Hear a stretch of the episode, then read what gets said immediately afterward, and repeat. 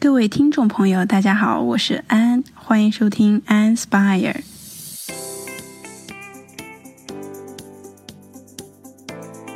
如果你热爱时尚，或者打算甚至已经入行，在这里用爱发电，那么你来对了，这就是为你准备的节目。每一期呢，我都会邀请一位好玩、有料又爱聊天的时尚从业小伙伴，从他的角度来跟大家聊一聊他的入行故事和工作内容，带大家一起看看这个行业在时尚杂志、Fashion Week、明星红毯之外真实的样子。希望正在收听的各位都能在节目里收获灵感，在搞时尚的路上跑起来。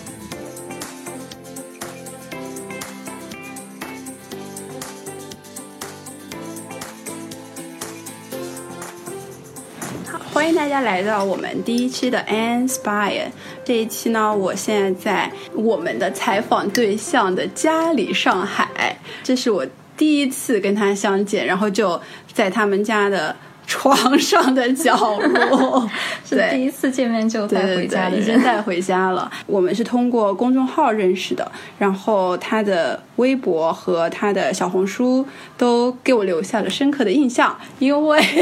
因为有一些没有没有没有是真的，因为我会有这个 follow 微信公众号的时候有一个问题，就是问大家是怎么找到我的嘛。然后呢，其实有好几个朋友就其实也挺多的，就是说是通过小红书和微博的。博主推荐，我想说，是哪个博主这么好心？然后顺藤摸瓜，发现是你，对，所以对，然后对这个小朋友进行了深入的了解之后，发现确实是一个宝藏女孩。所以呢，我们的第一期就从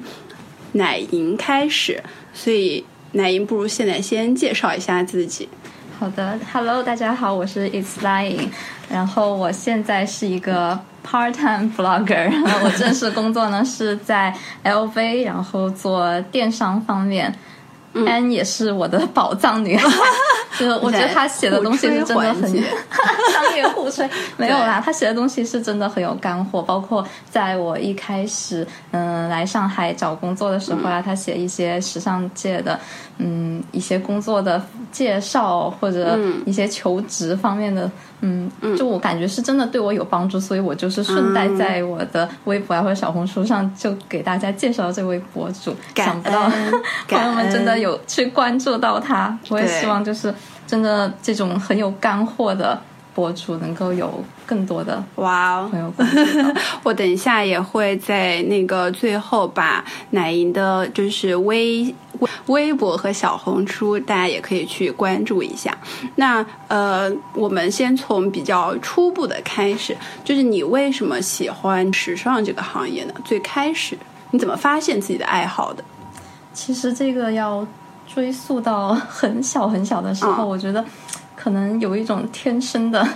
就是小女孩天生就爱美嘛。然后我是从初中的时候，我当时就很喜欢看 Vogue。哦，哇哦，你是重庆的对吗？我是重庆，我们可以说重庆话。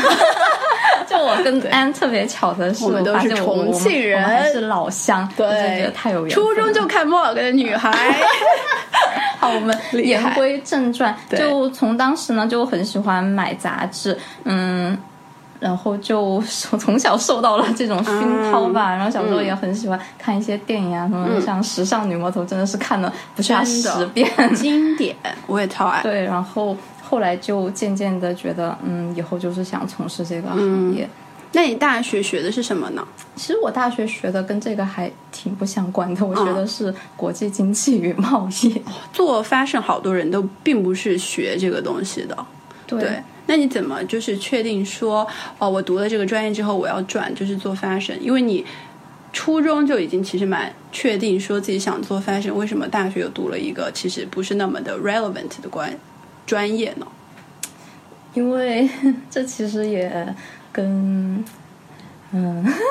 向现实低头，对对，有一点向现实低头，就是一个。比较嗯，还蛮现实的问题嘛，因为大家都会觉得说学商科呀、学金融啊，比较好找工作，好像啊比较好找工作。然后当时也就随大流就选了嘛，因为嗯，因为家里也没有人是在做时尚这个方向的，可能从小对这个行业嗯虽然只是喜欢一些可能你在外在看到的东西，你喜欢买衣服啊，喜欢看杂志啊，喜欢明星街拍什么的，但其实真正对这个行业背后在做什么没有那么的了解，还是有点害怕。对，是有一点不确定在里面的。然后当时，嗯，高考也就随大流，然后读了一个商科，但后来读完了呢，因为我本科读了这个嘛，嗯嗯，当时就。其实对自己就业也蛮纠结的，后来我就想说，要不要就是再尝试一下读个研，然后就真的选我自己想学的东西。所以呃，我就嗯读了一个嗯 fashion retailing 的研究生，就算是往这个方向更接近了。你是在哪里读的呢？在那个英国 Manchester。哦。我们好像那个知识星球的圈子里面还有你的，就是学妹，学妹，对，包括我现在身边就是，对，我来上海过后认识了好多学长学姐，哦，都是这个专业，或者我同届的同学，就大家都好像还是回到这个圈子。哦，是的，那你当时就是做决定说你要去这个学校去学这个专业的时候，你有做 research，而且你有确定说我之后就是做 fashion 了吗？嗯，是有去做过 research 的，因为其实 fashion 相关的专业的话，它还是分很多种，有一些是偏 design 的呀，但是我选的这一种，它的。嗯，整个学位 title 首先它是 Master of Science，嗯，然后它的整个嗯课程也是比较偏商科的，嗯，然后觉得正好哎还能跟我本科的有一些挂钩，是能够能够 match 的，但是呢，它又是商科里面它只专针对于 fashion brands 的或者 fashion marketing 的一些研究，所以呢，这个它又。显得比较比较更精准一些，然后对于我之后想做的事情的话，肯定也帮助更大一些。我觉得你们这个学校的中文招招生办可能应该为我们打一笔钱。现在，那你觉得就是在这个学校这整个学习过程当中，哪有没有一个点，或者是有一门课让你觉得说哦，让你收获特别的大，而且对你之后就是。工作打下了一个坚实的基础呢。嗯，我觉得其实每一门课对我现在哇，曼大官方请打钱，对，我们会艾特他，我我们会，如果他有那个微博的话，我们一定要艾特一下。因为其实这个专业他也就读一年嘛，然后一共也就六门专业课，嗯，所以他每一门都是。嗯，跟 fashion retailing、跟 marketing 或者跟你的 fashion consumer behavior 或者嗯 multi channel marketing 都是很相关的。OK，就是我现在工作中，我不觉得我是用到了哪一门课的知识，而是它的整个。对，我会嗯，可能做这件事的时候用到的是这门课学到的一些东西，然后做另外一件事情融入了你的血液。对的，而且我觉得 嗯。你相比那些嗯知识性的东西，或者你用来写论文呀、写作业的那些很死的东西，其实我觉得它是对你的一个整个 mindset 有一个 training，就是你要怎么去思考一个问题，你要怎么去嗯分析一个 market，或者你要怎么去评判一个 brand。嗯，其实我觉得这种思维上的东西可能是最重要的。也是，你们的老师他们都是有呃实践的经验，或者是在 fashion industry 可能。真的已经在任职的，还是说比较偏呃学术型的呢？嗯，有学术型的，然后也有那种自己也在给一些品牌做 consulting 的。比如说，我们有一个老师，他是一个中国人，但他非常厉害，他在曼大教书，但是他同时呢也在给像 Gucci 啊或者 Selfridges 啊这种嗯品牌商场做 consulting。哦，那你在毕业完了之后，你就决定回上海工作了？嗯，我当时其实是非常想留在英国的，但是真的太太难难了，对，太难了。然后难点在哪里呢？难点在于，其实跟英国整个就业的 policy 有关系。嗯，因为如果他 hire 一个不是本国或者欧洲护照的人员工的话，他是需要向政府交纳一定的罚款的，就是还需要去解释你为什么。在同样可以招一个本国人的基础上，你要去招一个外籍的人士，所以，呃，而且其实 fashion 这个行业并没有像金融啊或者呃一些互联网那么赚钱，那么赚钱，所以很多公司他给不起这个罚金，然后他也觉得可能嗯没有什么理由就你也没有就是对，也没有比比比本级的人就是哦特别好在哪里，哦除非他是要专门做 China 中国市场对，对但是嗯，这种也很少，所以就还蛮难留下来的。嗯，那你就选择了上海。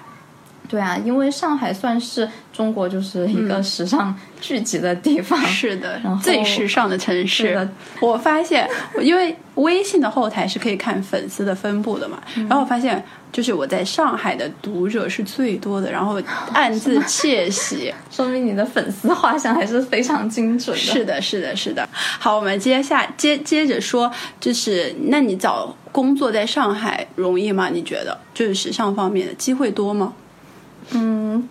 其实相比英国肯定是更容易一些。嗯但如果你真的是要找一个你觉得自己很满意的话，嗯还是很难。因为其实最近不是又嗯有学妹啊什么毕业回来的嘛，然后也有很多嗯我的小红书的粉丝啊，就经常会私信问我说想在上海找工作或者想在时尚行业找工作有一些什么方法，嗯就能看出大家也觉得。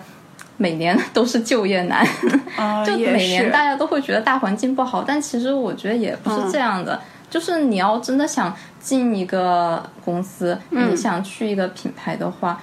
其实你是需要百分之两百的去努力，你自己要去寻找各种机会，然后寻找各种资源。好，那我们现在来聊一聊你的 Louis Vuitton 之旅。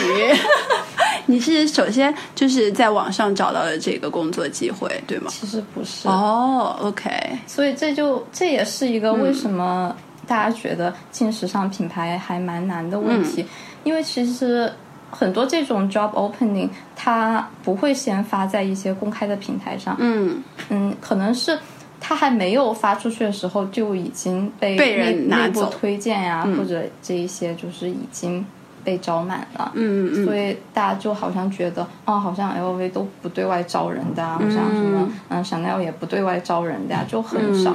可能他有一些发出去了，但是其实已经在发出去之前收到很多的简历了，哦，所以就是你需要去，嗯，搜索一些自己的资源呀、或者，嗯。我看到，嗯，我当时，嗯，进 LV 也是蛮 蛮神奇的，嗯因为我是一开始实习，嗯然后后来转正的，哦，那你的实实习机会是比如说学姐推荐还是对，啊？你看曼大现在广告 又来了，又来又来了，我真的是是在我的就是校友群里面嗯，看见的。对。然后你实习的一个工作内容是做什么呢？我实习当时是在 merchandising，嗯，就是一个买手商品的部门。可能我们需要你跟大家解释一下 merchandising 主要是做什么的，在一个时尚品牌里面的话，那这个解释起来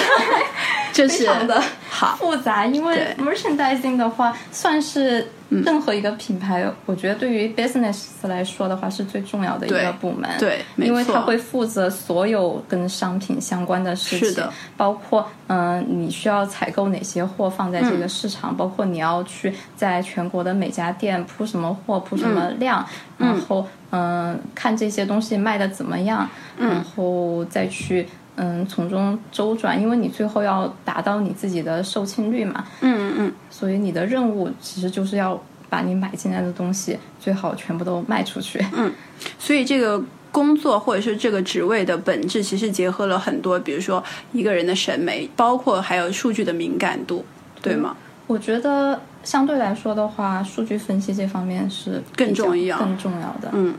那你之前负责的一些工作内容大概是什么样子的呢？因为我当时只是实习嘛，所以嗯，我负责的还是帮他们处理一些数据，就比较基本的整理一些表格呀，或者嗯帮他们做一些嗯。因为 merch 的话，还会去给全国的店铺做产品的培训，嗯，然后会帮他们做一些产品展示的 PPT 啊，或者哦嗯，OK，其实 就是简而言之打杂了。没 有没有，其实已经很跟那个工作本质是有关系的，因为有一些实习是真的打杂、打打杂、打杂、打杂，对，这个其实还是挺挺跟真实的是很相关的。那比如说你说做产品的培训是什么？关于什么的培训呢？嗯，了解在就是在一季新品可能它到货之前的话，嗯嗯店铺它会就开始给客人推了嘛。嗯，但是全国那么多店，那么多销售，他们在没有看到实物的情况下，他们就是不可能完全了解这个产品是的，所以就需要 merch 去给他们介绍，去做一些 product training。PPT 的形式吗？对，也会有实物，但是实物可能就那么一套。哦，你们把这个过程叫做什么呢？嗯，就是 product training 吧。哦，OK，对，然后你就从实习生顺利的进入职，成为了正式员工，对吗？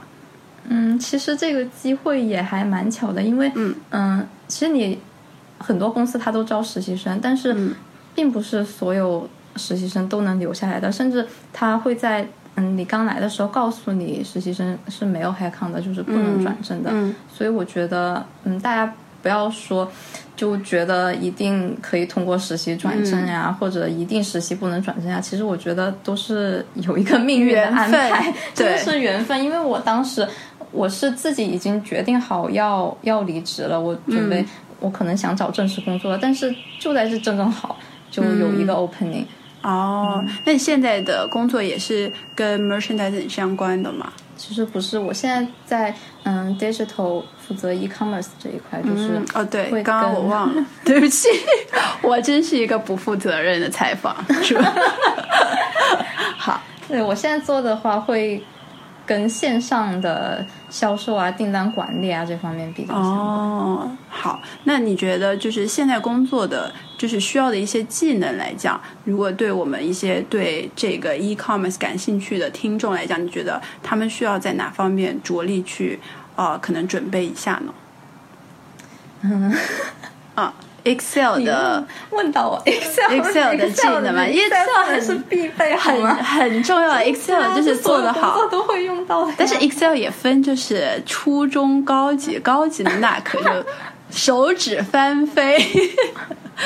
但是其实现在 Excel 是一个比较基本的嘛，我嗯们还在用一个，就我觉得会比较高级的啊数据分析的工具，呃也是 Microsoft 的，它叫 Power BI。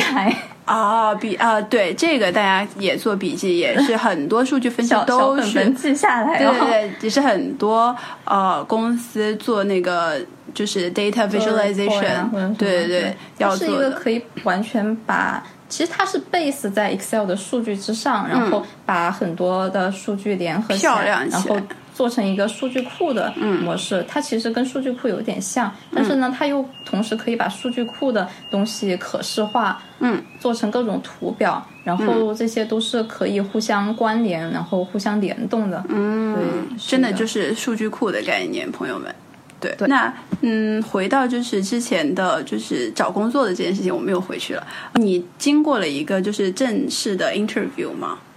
嗯有的。嗯，你觉得呃哪一个问题最让你印象深刻，或者是觉得哎我没有准备到，没有想到他会问这个问题？嗯，一切尽在你的掌握之中。没有没有，其实我也没有没有说一定嗯知道老板会问什么问题，因为嗯、我一般 interview 的话会先跟 HR 过，然后再跟你那个部门的 line manager 再面试吧。嗯，因为我当时是内部实习嘛，然后可能跟 HR 他对我也比较了解，然后就直接让我跟 manager 面了。嗯，然后当时呢，呃，我们有两个 manager 都面了我。嗯，就我觉得整个面试就是在跟他们聊天聊天，因为我嗯我知道我是要去 digital e-commerce 这个部门嘛，然后在面试之前呢，我也自己就是看了很多相关的 report，就了解，就除了 Vuitton 以外，其他品牌他们的 digital 在做什么。所以一来呢，嗯、我的 manager 他有问我说，你觉得现在哪个品牌的 digital 是做的最好的？好的然后，嗯、你自己的 experience，你有你有一些什么样的体验？你为什么觉得他做的好？然后，来，我想知道你的回答，你觉得哪个做的好？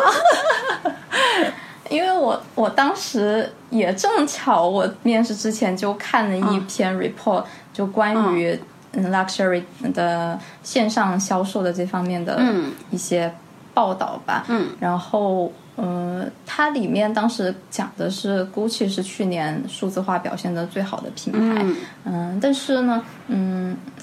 我有说我觉得 Burberry 做的也蛮好的，因为 Burberry 其实。因为我之前在英国伦敦也去看过他们那家旗舰店嘛，它其实有做一些非常多的线上线下的联动呀，包括它店里面有一些、呃 VR、AR 的一些、嗯玩的。对可以玩的东西啊，包括它很大的屏幕一直在播放一些很秀场的一些 look 呀，嗯。然后，嗯，之前写论文的时候也有经常分析到 Burberry 的 case 嘛，因为我觉得它还算是一个比较会玩的品牌。但是呢，从那个数嗯 sales 增长呢 business 方面来说呢，GUCCI 确实也是一个做的很不错的品牌。嗯那另外一个问题就是，你觉得就是你现在的工作的整个呃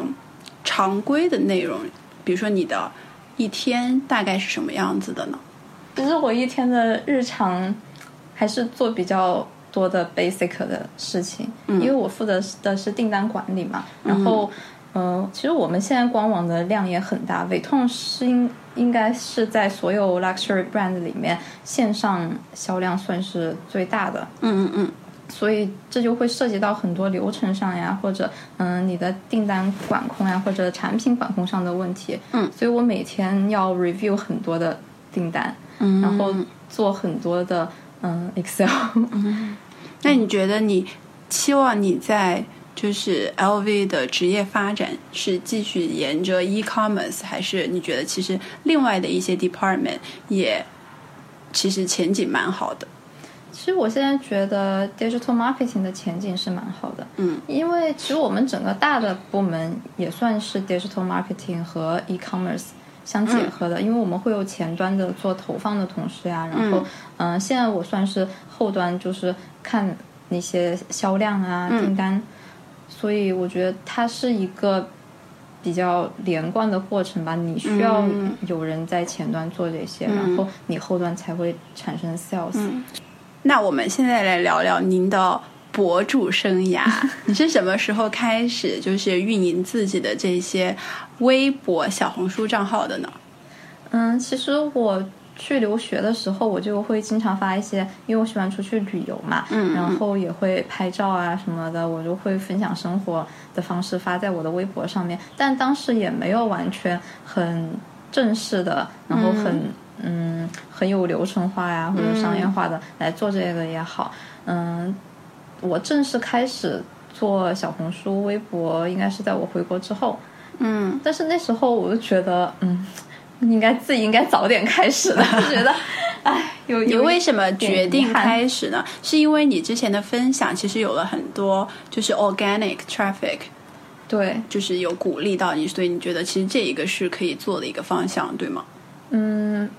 一一个是因为这个，然后因为我朋友也一直都怂恿说啊，你怎么不去当个博主啊？嗯然后正好在我回来之后，嗯、从工作上也有认识到一些朋友，他们是在做这个的，所以就嗯跟他们了解了过后，然后他们有推荐一些嗯机构给我，然后我自己也想了想，嗯，因为实习的时候还比较空闲嘛，那，为什么不尝试一下呢？所以就开始做。嗯，所以你就签了这个时下最流行的这个 MCN。嗯，算是一个 MCN 机构，但是也不是很头部的那种。那大概跟我们可以介绍一下，就是跟 MCN 签合作的玩法是它是怎么一个玩法呢？它的整个流程其程，实每一个机构还不太一样，有一些哦 MCN 是需要你自己花钱。哦然后他们给你做一些 consulting，给你、哦嗯设计你要怎么去发你的内容，你要怎么定位自己，哦你要走什么样的风格。所以就是那些 MCN 其实是一个相当于呃网红 agency，他帮他把帮助你让你变红。对，然后他们也会可能会给到你一些数据啊、流量上面的支持。嗯因为现在，呃，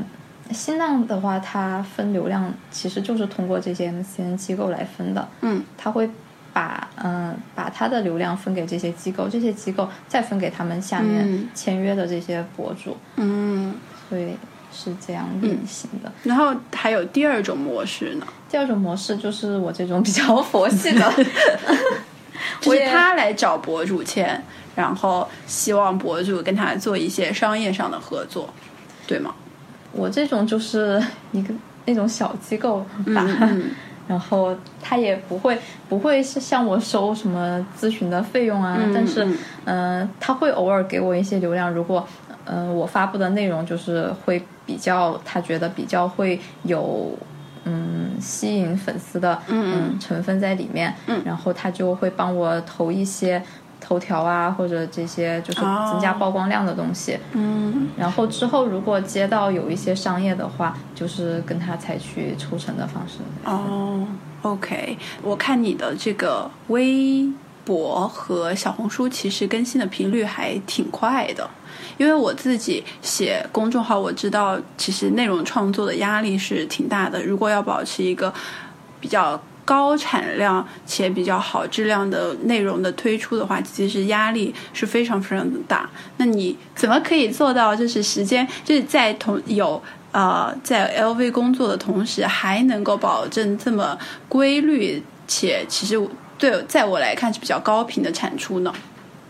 其实我现在的产出，我觉得不算高频，因为对于微博和小红书的生态来说，你真正高频的产出。应该说，真正正常博主的产出应该是日更，嗯但是我并没有做到这一点。我可能一周能更新个三四次，已经算我比较高频的产量了。嗯嗯，其次呢，我觉得微博跟小红书其实跟微信公众号的玩法还不太一样，因为你写一篇公众号，你投入确实挺大的，你可能要写几千字，然后你还要排版，然后你还要在里面插图，关键是你写的东西是要有思想、有内容的。因为嗯，看公众号的人他是会点进去，然后一篇可能比较认真的阅读完，然后他可能会想从你这一篇文章里面他能收获到什么东西。但微博和小红书它其实更倾向于。人们在休闲娱乐或者一些很碎片的时间里面，就随便刷一刷。所以像微博，它是会比较偏向于一些 visual 上的东西，比如说你发东西，你一定要凑成九图，会更加吸引人。嗯，可能大家会比较喜欢看你的图片胜于你的文字。嗯，所以你编辑的文字其实不用太长，只要有一些主要的信息啊，或者一两句调侃的话也好呀。嗯，但是嗯、呃你可能更需要图片。嗯。然后小红书呢，它其实也是需要一些干货的，但是在图片方面的话，你如果有一张非常吸引人的首图，那你的流量也会非常的大。所以我觉得每个平台的玩法不太一样。感谢你的推荐，我学习了。然后回到那个就是，嗯、你想问说我怎么安排你的时间对当一个 blogger 和还有嗯正正式的工作要做这件事情的话，我觉得嗯、time management 是一个还蛮重要的嗯。点吧，因为我基本上会在一周开始的时候把这一周的事情都安排好，嗯。甚至下一周的事情也会嗯先排上日程。嗯。但是呢，我也不会把时间都 fix 嗯。安排的很紧，因为你其实到了那个时候，你肯定会有变数，对。所以我会前后有一些可以调整、可以嗯。flexible 的时间。嗯，然后我基本上。就是工作日会 focus 在自己的工作上，嗯。那周末我就会开始疯狂 疯狂出去 拍照呀，或者嗯写一点东西啊，啊，其实你要，因为我其实很多东西不是说我拍出来我就马上就发布的，对，其实库存是一件很重要的事情。哦你可能去周末周末去参加了几个活动，然后你跟朋友出去，嗯、约了拍照，嗯。你修图需要时间，你写文案也需要时间，所以分批发之后再是的，你 你都要把这些东西考虑进去。所以我周末嗯拍的东西，我可能嗯、呃每天下班过后抽一点时间来把它处理好、调整好，我就把它放进我的草稿箱，嗯或者然后在一定的时候，嗯，我会再去看一下啊，哈，可能微博这几天在。嗯，推秋装的话题，然后我看我哪部分的内容是可以 match 上的，然后就在那个时候把它发出去。也是有很多很多的心思在里面的，对，是是有在好好好有好好的努力。你的照片我觉得都拍的特别的专业，就是有大片的感觉，就是都是你和你的朋友就是随手拍的吗？嗯，还是说你有专门的摄影师，专门的其器？实之前有有找过一个摄影师，嗯嗯，他也是，他也是一个新手吧，算是，所以我们嗯就互相，嗯，我需要拍照，然后他也需需要 model，扶持前扶持以算前，算是算是朋友关系吧，因为我觉得做博主。嗯，这一个副业的好处也是让我有了跟各行各业的人 social 的机会。嗯我有把它当做自己就是一个业余生活来做，所以我有时候不会感到特别大的 pressure，因为我觉得这就是我生活的一部分。我可以通过出去拍照呀，或者出去跟别的博主一起约拍也好，然后嗯去探店也好，我可以认识很多人，然后扩大自己的圈子，也可以就是嗯了解一下别人的一些嗯思想啊，我觉得这还蛮好玩的。挺好的，就变成了一个 social life 的一个部分。对，因为其实你一直在一个品牌工作，或者你一直在时尚圈工作，你会发现自己其实好像越来越局限，你的范围对的，你的圈子越来越小。所以嗯我也想通过一个自己搞一个副业的模式吧，也能够去搜索到更多不一样的遇，到更多的不同的人。嗯呃，最后一个问题，可能也是对我们的听众朋友们比较感兴趣的。你如果现在看从一个初中看 Vogue 的小女孩，到不小心读了一个经济专业的一个 个学位，然后再到下定决心学一个自己喜欢的一个呃 master degree，然后再到现在在很多人都很羡慕的 LV 工作，你觉得就整个呃过程当中，如果对现在还在很迷茫找工作的呃小朋友们来讲，你觉得你最大的收获，或者是你最想分享给他们的一一件一个观点或者一一句话是什么呢？因为我从初中的时候就喜欢看杂志，然后当时呢也了解到，好像上海是一个很 fashion 的地方，然后有很多我喜欢的能够在杂志上看到的 luxury brand，哎，好像都在恒隆 这栋楼。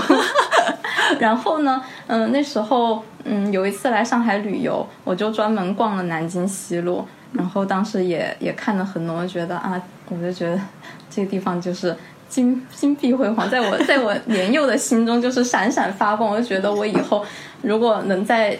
这里工作，真的是我的梦想。然后到去年，嗯、到今年，我这我就真的就是在这里找到了一份工作的时候，我就回想整个过程，我觉得啊，我好像就是一不小心真的实现了 当年自己心中的那个愿望，我就当时还蛮感慨的。嗯嗯，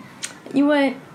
嗯，很多人可能觉得你要从事时尚行业，你可能得是一个 designer 或者一个 model，但我其实也是因为那时候在 Vogue 上面看到的一篇文章，它是说，呃，你嗯时尚行业其实除了设计师、除了模特、除了杂志编辑，它可能也需要各各种方向、各行各业的人，因为你一个公司，你也需要财务，你也需要 HR，、然后你也需要一些非常有 business 嗯背景的人，嗯，所以你不管是学什么专业，你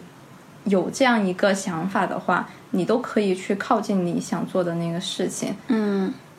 对，我想告诉大家，不要觉得，嗯，你要来 fashion brand，你一定要是学艺术的，你一定要会做衣服，你一定要会设计，你要会画画或者什么的。其实，就算你现在学的是嗯商科，你学的是经济，你学的是财务，你依然有有那个可以进入 luxury brand 或者 fashion brand 的机会。还有就是，嗯，虽然 fashion，嗯，fashion 界这个嗯行业在大家外界看来会觉得好像都是熠熠生辉的，但是嗯，你也要了解到这中间其实。它的背后也是一个特别商业化运作的一个体系，嗯，所以你不要觉得你在一个 fashion brand 工作，你就是每天面对好看的衣服，然后就嗯每天都光鲜亮丽的，可能去选选衣服、选选包，然后去看看新品，嗯，它其实背后是需要很多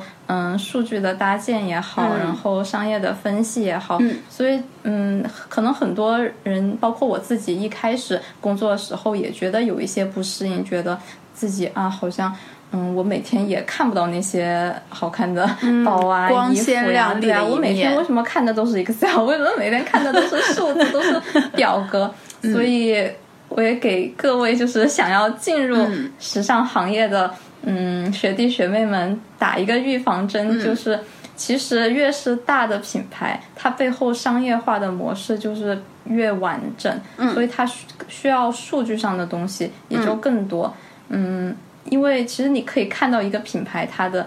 公司的全称都是某某某某商业销售有限公司，或者某某某某呃贸易贸易有限公司。嗯，它其实整个的根基还是在一些销售啊，或者嗯商业数据的基础上的。所没有错。嗯，如果你是比较喜欢一些 art 呀、design 的话，你可能更适合去做一些嗯设计师品牌或者小众品牌，或者嗯去做一些创作型的工作。但是如果真的是一个嗯国际化的时尚的大的品牌的话，它在国内是没有设计这一块东西的，嗯，所以你你就要做好呃 totally 的可能比较偏向于数据化、商业化的这样一个工作的准备。好的，好的，非常谢谢奶莹今天的分享，我觉得我自己也学习到了很多，呃，所以今天的节目先到这里，然后再一次谢谢奶莹，大家记得去呃微微微博和和小小红红书，对，关注她，我会把它写在呃我的文章和就是下面的简介里面，谢谢大家，拜拜。如果你想要了解更多关于时尚营销的案例或者趋势，欢迎关注我的微信公众号 a n Stan。我们下期再见。